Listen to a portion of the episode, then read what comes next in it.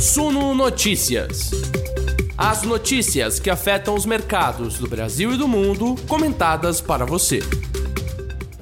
Fala investidores, sejam todos muito bem-vindos. São 19 horas agora para quem está ao vivaço com a gente aqui pelo YouTube. Se você está com a gente pelo YouTube em outro momento, também está valendo. Seja sempre muito bem-vindo, muito bem-vindo aqui às nossas conversas, assim como vocês que nos acompanham por todas as plataformas de áudio. Eu sou Gregory Prudenciano, editor multimídia, apresentador desta live aqui e de outros conteúdos muito mais. Você que nos acompanha já conhece. E a partir de agora a gente faz esse look back importante, olhar para trás para entender o que fez preço no mercado. E olha, nesta terça-feira, investidores, dia 2 de agosto de 2022, a gente vai ter que ter uma aulinha de geopolítica. Pois é, que uma das coisas que compôs os preços hoje foi a visita de Nancy Pelosi a Taiwan, que irritou a China. Agora, inclusive, o gigante asiático promete uma retaliação. Mas o que, que isso tem a ver com os seus negócios? Por que, que isso afeta a Bolsa Americana? Calma, você vai entender tudo tintim por tintim aqui no Sono Notícias. A gente também vai falar sobre a Vale,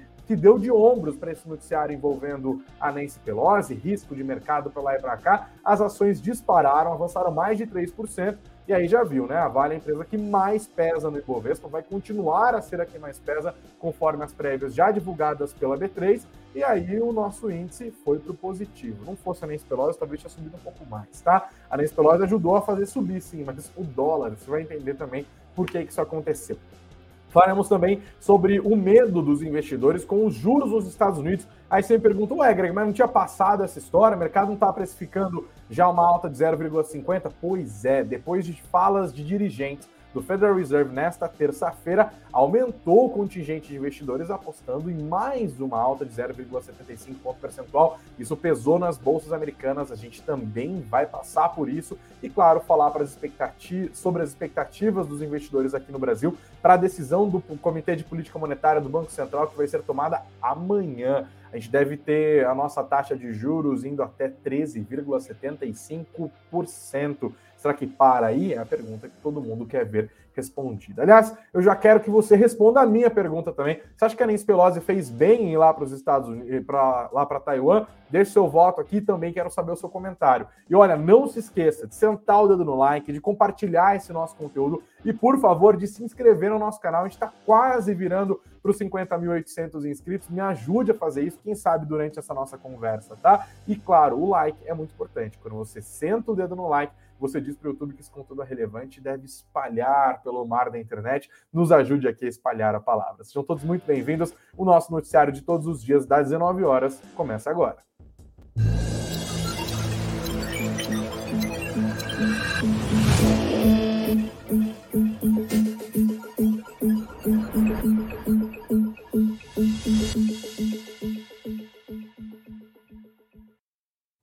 Olá, investidores, sejam todos muito bem-vindos à nossa conversa desta terça-feira. Pessoal tá perdido com essa história do Nancy Pelosi, né? Tô dando uma olhada já nos comentários aqui. É, tem até alguém que já, já colocou uma alternativa a mais. O Emerson Brito falou: Nancy Pelosi fez bem visitar Taiwan? Sim, não, não sei. Eu devia ter colocado o não sei aqui mesmo, tá confuso, né? É, o Thierry diz que essa seria a resposta mais honesta, porque ninguém está entendendo. Olha, Thierry, então você está no lugar certo, porque aqui a gente vai entender do que é que o mercado está falando. E para tirar todas as dúvidas, a gente já começa falando sobre o exterior, inclusive, tá? A Nancy Pelosi ajudou a moeda americana a ir para cima hoje, mas não foi só ela. Mas vamos falar sobre isso então, né? A gente já falou sobre isso na nossa conversa de hoje cedo. Na verdade, a Bia Boiadia hoje foi a primeira live que ela fez inteirinha, hein? De cabo a rabo, mandou super bem. Bia, beijão para você. Obrigado a todos que assistiram também a nossa Morning Call. Se você não assistiu ainda, tá perdendo tempo. Mas vamos lá. Vamos falar de Nancy Pelosi. Primeiro de tudo, Greg, quem é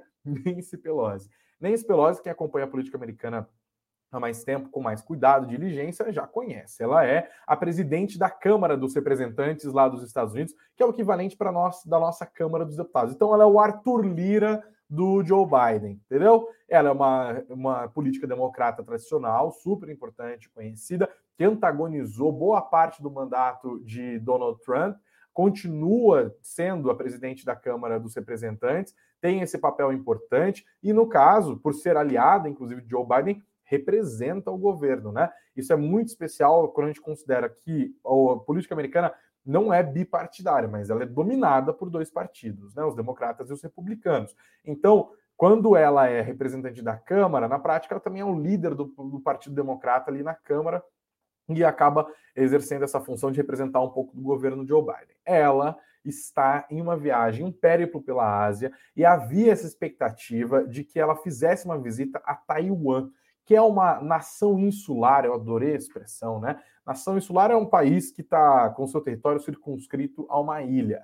É o caso de Taiwan. Mas essa definição é complicada, não tanto quando a gente fala de estado insular, mas quando a gente define Taiwan como um país. Você já vai entender. Essa visita de Nancy Pelosi irritou a China, e a China, inclusive, não se intimidou e demonstrou a sua irritação de maneira reiterada. Várias autoridades se pronunciaram a respeito, chegaram a dizer que as Forças Armadas chinesas não iam ficar só olhando a chegada de Pelosi. Pois é, o que deixou muita gente atenta, inclusive, ali quando ela estava pousando em Taiwan. Tinha gente que tinha medo de que a China batesse um avião americano né, com o presidente da Câmara dos Representantes. Não, calma lá, não estamos nesse estágio ainda, e graças a Deus é que não estamos, tá? Os, as autoridades chinesas também declararam que os Estados Unidos vão, abre aspas, carregar a responsabilidade e pagar o preço por minar a soberania e a segurança da China. Meu Deus do céu, por que, que essa história de Taiwan é tão importante? Por que, que uma visita de uma deputada americana para Taiwan representa, do ponto de vista chinês, uma ofensa à soberania da segunda maior economia do planeta? Bom, um pouquinho de história rapidamente, né? Taiwan, como eu disse, essa pequena nação insular, pequena em território, mas gigante em população, são 24 milhões de pessoas, se considera um país independente da China e não é desde ontem, não é desde 1949. Para quem curte um pouco de história, como eu, deve se lembrar, né? Claro que fiz a minha pesquisa aqui para lembrar, mas eu já tinha isso de muito ouvir podcast de história que sou viciado. É, você deve se lembrar que em 1949 foi um ano importantíssimo para a China. Foi o ano da Revolução Comunista Chinesa, aquela lá de Mao Tse Tung, que derrubou o governo que estava ali no momento. Sabe quem liderava o governo chinês naquela altura? É, o Chiang Kai-shek. Talvez você já tenha ouvido falar dele, certo? O Mao Tse Tung foi lá, conseguiu ser bem sucedido na Revolução Comunista, tocou o Chiang Kai-shek da liderança do país e o Chiang Kai-shek se refugiou em Taiwan. Declarou a independência de Taiwan naquele contexto. Taiwan tem um histórico assim milenar de idas e vindas com relação à China. A China sempre considerando Taiwan parte do seu território, os taiwaneses sempre se considerando uma nação à parte da China. Tá? Bom, o fato é, o Chiang Kai-shek foi para Taiwan, estabeleceu ali um governo e desde então Taiwan, numa fase mais moderna, se considera uma nação, enquanto a China é, eles consideram como sendo outra, tá? Portanto, a China olha para Taiwan e fala: é meu. Quando Taiwan olha para a China e fala: vocês são vocês, nós é nós. É basicamente isso que eles estão dizendo. Do ponto de vista chinês, Taiwan é parte do seu território, mas, porém, todavia, contudo, entretanto, embora pois, é uma província rebelde. E óbvio, a China não reconhece a sua independência. Claro, a China é muito maior, muito mais poderosa, belicamente, geopoliticamente, financeiramente, e ela usa todo esse seu poder é, geopolítico para constranger outras nações gigantes, né, países soberanos, potências mundiais, quem manda no jogo mesmo, a não reconhecer Taiwan como um país independente. Inclusive, os Estados Unidos não reconhecem Taiwan como um país independente, nenhuma outra grande potência. É o que em diplomacia eles chamam de política de uma só China. A ideia é que esses grandes países olhem para a China, inclusive para Hong Kong, para Taiwan, né, esses territórios que vivem ali um, em nesse cenário de rusgas com o governo chinês, para dizer o mínimo, e reconheça que, na verdade, eles são representados por Pequim, a sede do poder político lá da China, ok? Portanto, investidores, neste contexto que é histórico, a visita de Nancy Pelosi para Taiwan, sem autorização da China, sem uma visita para Pequim, né, reconhece de certa forma que os Estados Unidos têm relações com Taiwan que estão dispostos, inclusive, a afrontar o poder político da China sobre esse território. Como eu disse, em Taiwan vivem 24 milhões de pessoas. Taiwan, para quem acompanha a Ásia já sabe, é uma economia extremamente importante, muito pujante, com exportações muito fortes e que ostenta atualmente o título de maior fabricante de microchips e semicondutores do mundo. Inclusive, boa parte desses microchips e semicondutores tem como destino o que? Os Estados Unidos tanto do ponto de vista do capitalismo, do mercado americano, né, da enorme demanda por semicondutores e por chips, é, mas também do ponto de vista bélico. os Estados Unidos também têm em Taiwan um cliente para as armas que fabrica, né? A gente está falando de um dos maiores fabricantes de armas do planeta. E, historicamente, os Estados Unidos também deram muito suporte às indústrias locais de Taiwan. Taiwan é bem diferente da China continental, né? Um país é, é, um território ali muito mais capitalista, com muito mais abertura para o Ocidente. Eu lembro que uma vez eu estava conversando sobre isso com uma amiga minha taiwanesa?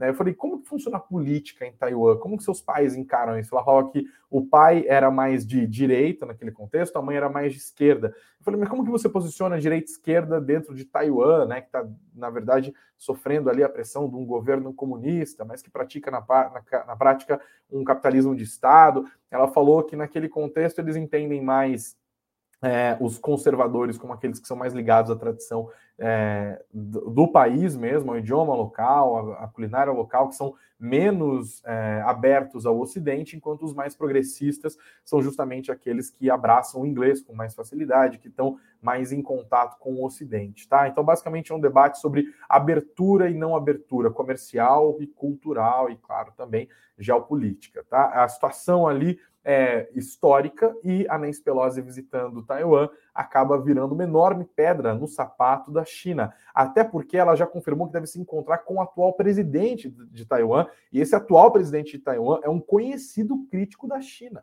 Então, é um aceno dos Estados Unidos ao reconhecimento dessa independência, ainda que em partes, de Taiwan em relação à China. Bom, isso não ficou sem resposta, como própria, as próprias autoridades chinesas já estavam pontuando, né? A China, inclusive, trago essa matéria aqui do Valor Econômico agora, é, do Pedro Borg, destacando que a China vai lançar uma operação militar para retalhar a visita de Pelosi a Taiwan. Vamos dar uma olhada nesses primeiros de detalhes aqui. Após a, a chegada da presidente da Câmara dos Estados Unidos, Nancy Pelosi, a Taiwan, o governo da China anunciou que vai realizar operações militares ao redor da ilha nos próximos dias, como uma resposta à viagem, vista por Pequim como uma afronta à política de uma só China que desconsidera a independência do governo de Taipei, ou Taipei, né, como as pessoas também costumam falar. O anúncio foi feito hoje mesmo pelo Ministério da Defesa da China, que colocou todas as forças armadas do país em alerta máximo, dizendo que vai lançar operações militares direcionadas em resposta à vinda de Pelosi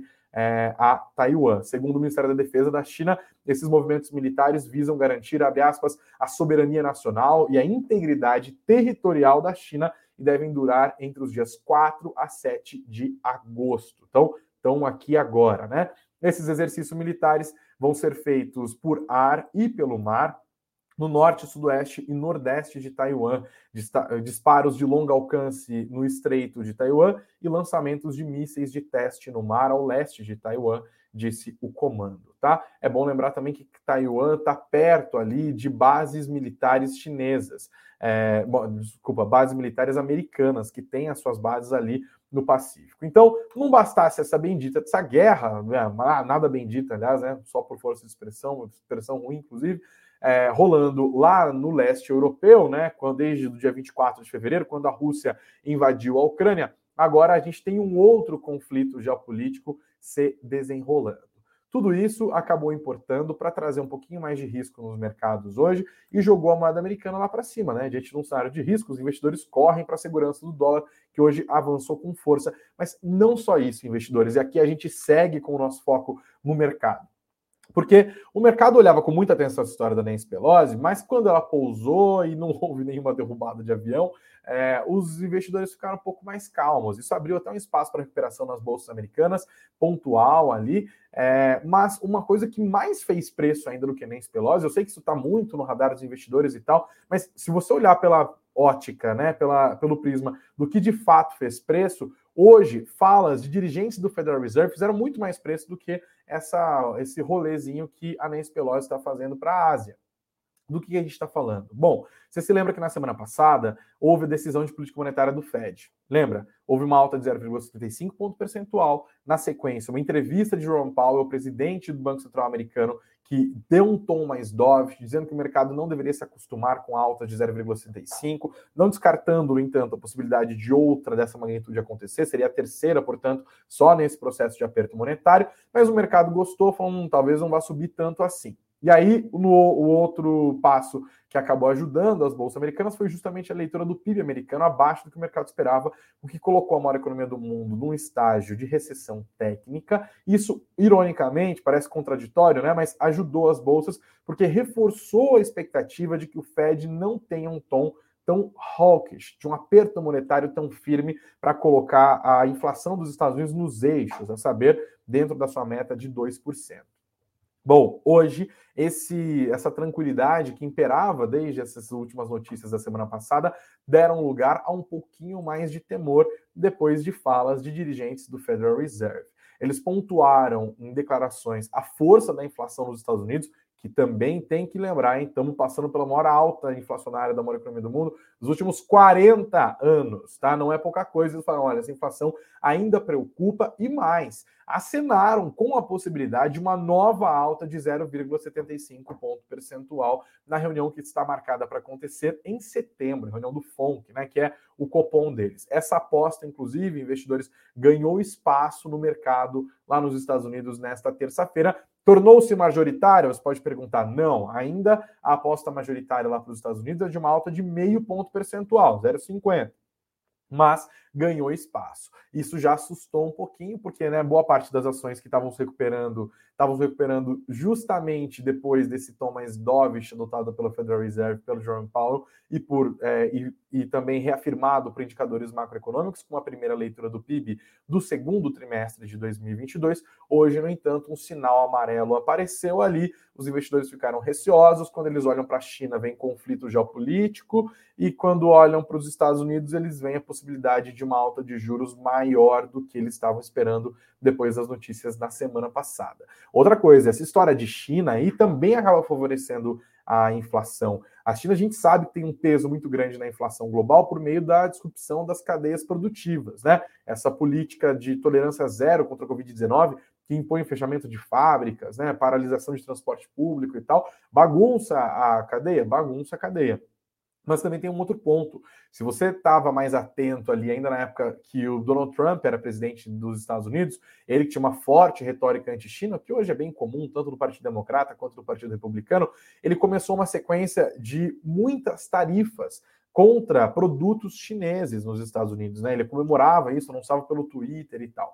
Nos últimos dias, o Joe Biden estava negociando derrubar parte dessas tarifas para baratear os produtos chineses. Ah, porque quer uma invasão de produtos chineses concorrendo com a indústria americana? Não, esse tom nacionalista sempre existe é, e continuará existindo, né? protecionista, inclusive, muitos debatiam naquele momento, ah, os países estão adotando políticas protecionistas, é o fim do liberalismo e tal. Essa discussão morreu um pouquinho, né, com a pandemia, a gente foi para um outro momento econômico mais grave, inclusive, do que a gente está vivendo até então, mas a questão do Joe Biden é derrubar as tarifas para baratear os produtos. Ele quer combater a inflação por várias frentes ali, né? Reduzindo os impostos federais sobre os combustíveis, é, tentando estimular a produção de petróleo, por isso a história da OPEP, inclusive tem amanhã reunião dos países exportadores, é super importante. Ele fala: ah, vamos derrubar essas taxas do Trump ali, né? Basicamente o governo Bolsonaro faz aqui também, quando ele está é, tá desonerando os combustíveis para tentar baratear.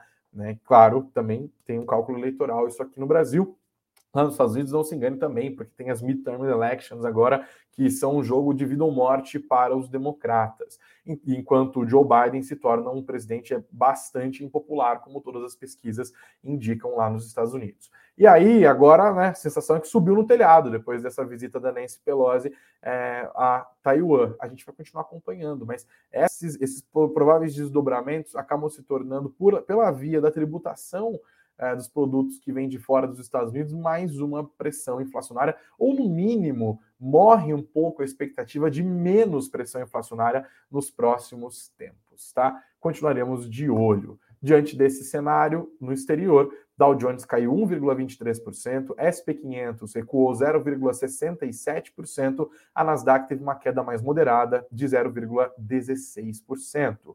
O cenário externo, como eu disse, jogou os investidores assim numa busca desenfreada pelo dólar, que subiu frente a várias divisas hoje, especialmente divisas de países exportadores de commodities, países emergentes, como é o nosso caso. Aqui a alta do dólar foi forte em 1,94%, 2% de alta R$ 5,27. No arredondar ali, 5,28, porque foi 5,2792. Ok, beleza? Aí você me pergunta, Greg, tá, mas e o Ibovespa com isso? Porque você pintou um cenário super complicado ali, mas o Ibovespa ainda assim subiu, e não subiu pouco não, uma alta de mais de 1%. Mas que pressa, meu Deus do céu. Calma, estava explicando aqui, agora você vai entender tudo, né? Porque que o Ibovespa conseguiu se descolar do exterior e subiu, inclusive aqui no nosso site, no suno.com.br barra notícias, você também tem a explicação detalhada, suno.com.br barra notícias. Apesar do exterior, o Ibovespa subiu, ou seja, não fosse o exterior, o Ibovespa poderia, inclusive, investidores ter subido um pouquinho mais, tá? O exterior, de fato, conteve um pouco da alta do Ibovespa, mas o ímpeto comprador prevaleceu, especialmente nas ações da Vale e dos bancos, que tem um peso enorme na composição do índice, tá? Assim, a nossa bolsa recuperou 103 mil pontos, a Vale ficou entre as maiores altas do dia, avançou 3,19%, as ações da Vale hoje avançaram, né? 3,19%. A ação da mineradora foi beneficiada pela alta do dólar, a gente está falando de uma empresa que exporta, pela busca dos investidores por papéis descontados, houve quedas robustas nos últimos tempos, pela percepção de que os preços do minério de ferro permanecerão relativamente altos por mais tempos, por mais tempo, mesmo com esse conflito todo, né? Minério de ferro aqui é quase a mesma coisa que falar de China, mas a gente já está vivendo essa, esse vai e volta, né? Há um bom tempo. Ah, tem um dado econômico da China que mostra desaceleração econômica, aí o preço do minério tomba. Aí o governo chinês fala: não, a gente vai dar sustentação para o setor de infraestrutura. É, aí o minério sobe de novo. Daí o Ministério, o, o, Banco do Povo da China, que é o Banco Central deles, né, o PBOC, na, na sigla é, em inglês, é, fala: não, a gente vai manter a taxa de juros baixa, ou vai até baixar mais um pouco para estimular a economia. Enfim, a percepção que fica é que, mesmo que a economia, americana, a economia chinesa vá desacelerando, agora a gente tem até outros motivos para temer isso, como a gente falou na primeira parte da nossa conversa, o governo chinês está comprometido em dar sustentação à sua economia. Então, pode ser que o preço do minério de ferro não atinja aquele patamar de 200 dólares por tonelada, mas fique ali um bom nível. Hoje foi uma ligeira alta, tá? Mas essa ligeira alta em si não dá conta de explicar essa alta da Vale. Foi uma questão mais conjuntural e uma busca dos investidores por empresas fortes, robustas e que estão baratas. Isso também acabou ajudando os bancos. E olha, não só isso, tá? Os bancos subiram no movimento de ajuste, é verdade,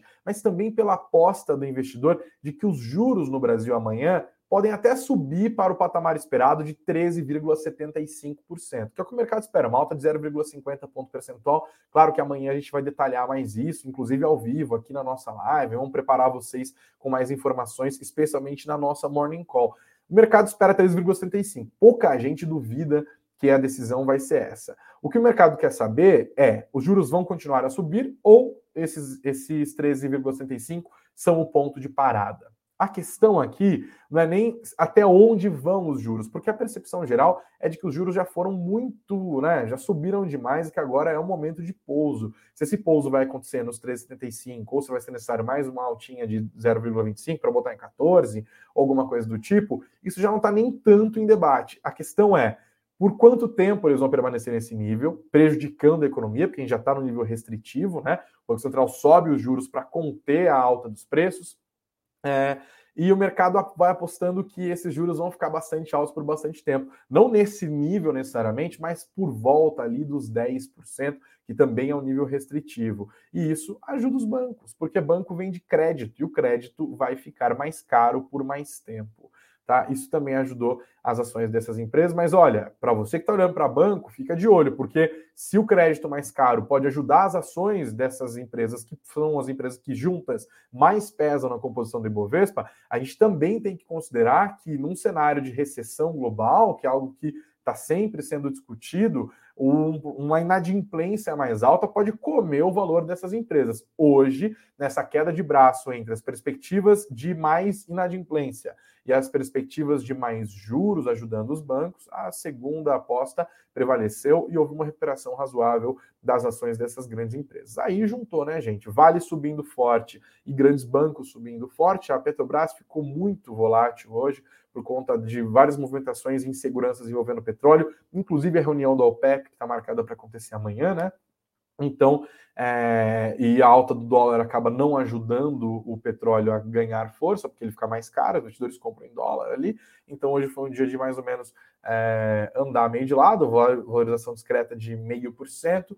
A gente continua com foco nisso também. E o Ibovespa conseguiu subir aos 103.361 pontos, 1,11% de alta, tá? Boto aqui na tela agora o mapa dos ativos para a gente tirar aquela fotografia do dia, ó, Petro 3 quase zero, né? Andou de lado aqui, mas os bancos subiram fortemente, Vale subiu fortemente, setor de energia elétrica teve alta majoritária, siderurgia e metalurgia acompanhou todinho a Vale, todo mundo subiu e subiu firme e forte, obrigado. O setor de varejo, no entanto, foi para baixo, história de juros também causa bastante volatilidade, né? Dias anteriores à decisão de Copom é normal volatilidade, viu, investidores? Não se assustem com isso.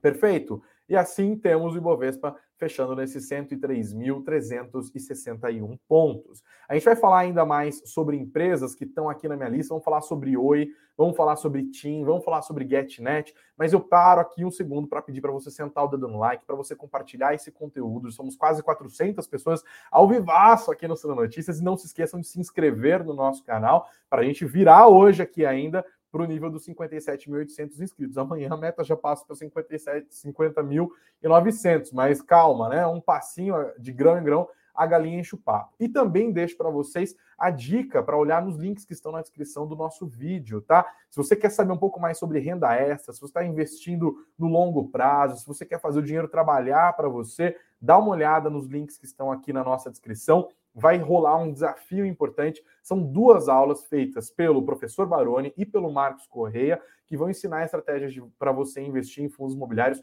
para botar essa grana para trampar para você mesmo. A primeira aula acontece no dia 3, que é mais conhecido como amanhã mesmo, então corra para se inscrever.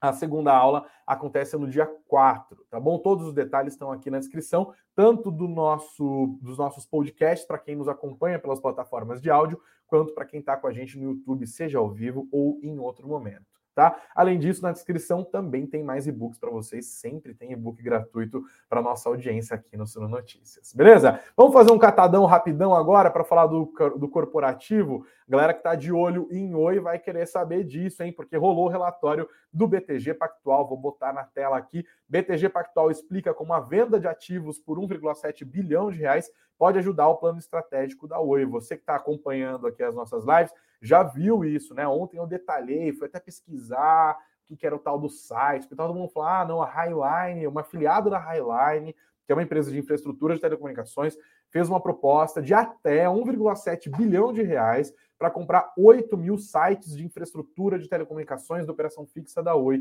O que? Sim, são aqueles containers. Eu não lembrei a palavra ontem.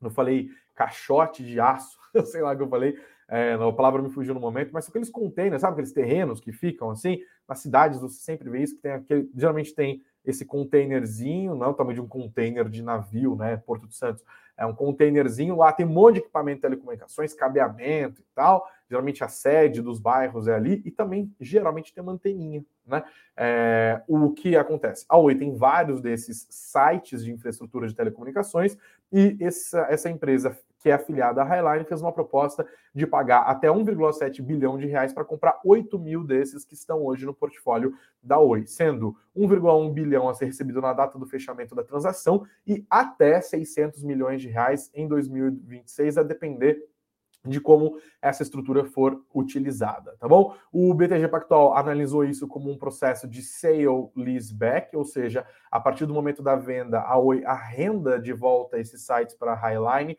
para fornecer os seus serviços de linha fixa, Tá? É um procedimento um pouco mais elaborado, mas ainda faltam alguns detalhes. O BTG acredita que isso deve estar relacionado ao fim da concessão, porque esse, esses espaços, esses sinais são concedidos, né? E dizem que esses ativos se referem, como eles se referem? A operação de telefonia fixa, e a concessão da Oi para esses serviços vai até 2025, essa segunda parcela, que deve ser paga em 2026, provavelmente está relacionada às métricas de receita que a Highline vai receber depois do término da concessão, tá? Se a venda for fechada, vai tudo em ativos, contratos, direitos, obrigações, licenças, demais equipamentos necessários para a operação. E eles dizem que isso pode ajudar a Oi né, que está tentando cumprir ali o seu plano estratégico para saída do processo de recuperação judicial que acontece desde 2016. A Oi vendendo ali os anéis para tentar preservar os dedos. As ações da Oi hoje não acompanharam esse otimismo no BTG, caíram 2,04%, cada papel terminou o dia negociado a 48 centavos. Mais discretamente aqui, a TIM hoje caiu 1,84%, cada ação terminou a R$ 12,24. A XP Investimentos deu de ombros e falou: olha, a TIM é um ativo sólido, depois, especialmente da aquisição da parte da Imóvel, a TIM foi a empresa que mais comprou a Imóvel, né, que foi vendida ali em partes para TIM, para Vivo e para Claro. A TIM se deu bem com essa compra, segundo os analistas da XP Investimentos, que recomendam compra das ações da TIM. Hein? Quer mais detalhes sobre isso? Dá uma olhada aqui no nosso site, no suno.com.br notícias. E por, por último, a GetNet teve uma alta impressionante do lucro, né? 33%. As ações acabaram subindo hoje também, é uma alta de 0,89%, discretamente, portanto, R$ 4,52 no fechamento. Os detalhes desse balanço apresentado você encontra também no nosso site. O lucro líquido apontado pela GetNet no segundo TRI deste ano foi de 176 milhões de reais, como eu disse, uma alta de 33% em relação ao ano anterior, mas é bom lembrar, a GetNet está dando adeus à nossa bolsa. A matéria aqui do dia 9 de julho nos lembra, hein? Acionistas aprovaram a saída da GetNet da B3 oito meses depois deles terem entrado, não só da B3, mas estão dando adeus também para a Nasdaq. Tá? A controladora da companhia, que é a Pago Next, propôs um preço de R$ 4,72 por unit para comprar os papéis em circulação no mercado. Né? Uma espécie de OPA ali. Os papéis hoje ainda estão abaixo disso, R$ 4,52. Você confere a análise sobre esses números da XP também aqui no nosso site do Suno Notícias, beleza? Ufa! Nossa, corri aqui para fazer em meia hora, mas deu, deu conta, hein? Ô Murano, pode subir a musiquinha aí, eu vou dar uma olhada aqui nos comentários e tal. É, o pessoal. Gente, é muito comentário, vocês estão animadíssimos, eu não, nem consigo acompanhar. Tá? O Leret está falando que o Fed deve ter mandado a dona Nancy lá para mudar o foco. Pois é, faz sentido. O Marcos disse Cada dia um fato novo para mexer com os pregões. Tá osso, meu amigo Greg, tá osso, meu amigo Marcos. Mas pode contar que aqui no Suno Notícias vocês sempre vão encontrar as notícias e detalhes ali, né, para todo mundo entender tudo. Se você gostou desse conteúdo, inclusive, não só deixa o like, não só se inscreva, mas deixa aqui o seu comentário. Adoro ler elogios. Se for para criticar, pensa duas vezes. Não gosto de crítica, não. Tá? Não faz de mim aquela só aceito crítica, mas não fico quieto também, né? E a Nancy Pelosi, hein? Deveria ou não deveria ter, ter pousado lá em Taiwan? 60% da nossa audiência diz que não, deveria ter ficado lá em Washington. Né?